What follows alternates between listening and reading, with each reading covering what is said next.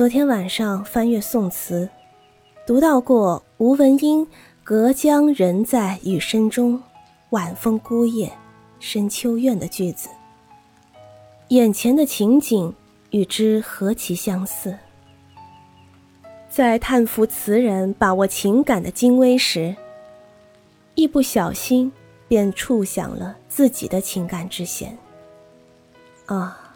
此时所思念的人，一定也和我一样被淹没在无边无际的雨声中，只是隔了滔滔的江水。他在故乡，我在异乡。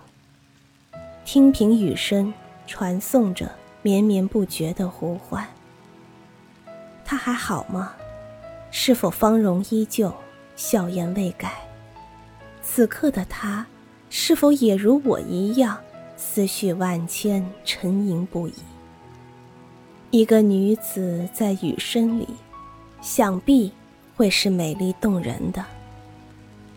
林黛玉诗云：“秋窗已觉秋不尽，哪堪秋雨助凄凉。”纳兰性德也有“一往情深深几许，深山夕照。”深秋雨的佳句。原来这雨丝就是情丝，斩不断，理还乱。才下眉头，却上心头。而瓦屋上的雨声，就该是伊人敞开心扉的倾诉吧。是雨使人变得敏感而脆弱，多情而感伤。我曾困惑于古人填词作诗，为何总喜欢运用雨的意象。今夜瓦屋听雨，算是有了一些了悟。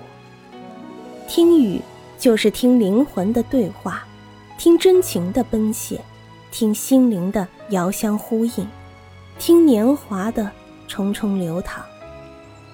南宋词人蒋捷诗云：“少年听雨。”楼阁上，红烛昏罗帐；壮年听雨客舟中，江阔云低，断雁叫秋风。而今听雨僧庐下，病已星星也。悲欢离合总无情，一任阶前，点滴到天明。人生境遇不同。听雨的感觉也就各异。少不更事的时候，并不在意，也无法理解雨声的内涵。即到饱经世事、历尽人间沧桑的暮年，方才生出“雨犹如此，人何以堪”的慨叹。原来雨声所敲打的，除去岁月的回响之外，还有昔日难再的痛惜。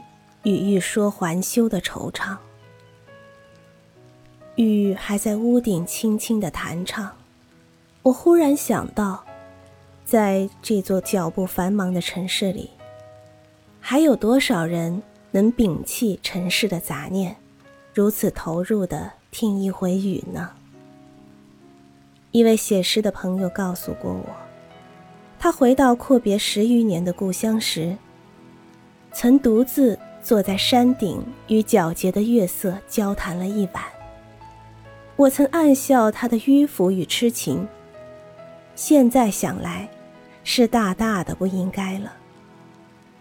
听雨便和与月色无声的交谈一样，没有一颗鲜活灵动的心，没有对自然、对生命的热爱，就无法进入那诗一般的境界。而拥有这等境界。至少说明自己尚未完全被物欲所包围，活的还不算太俗吧。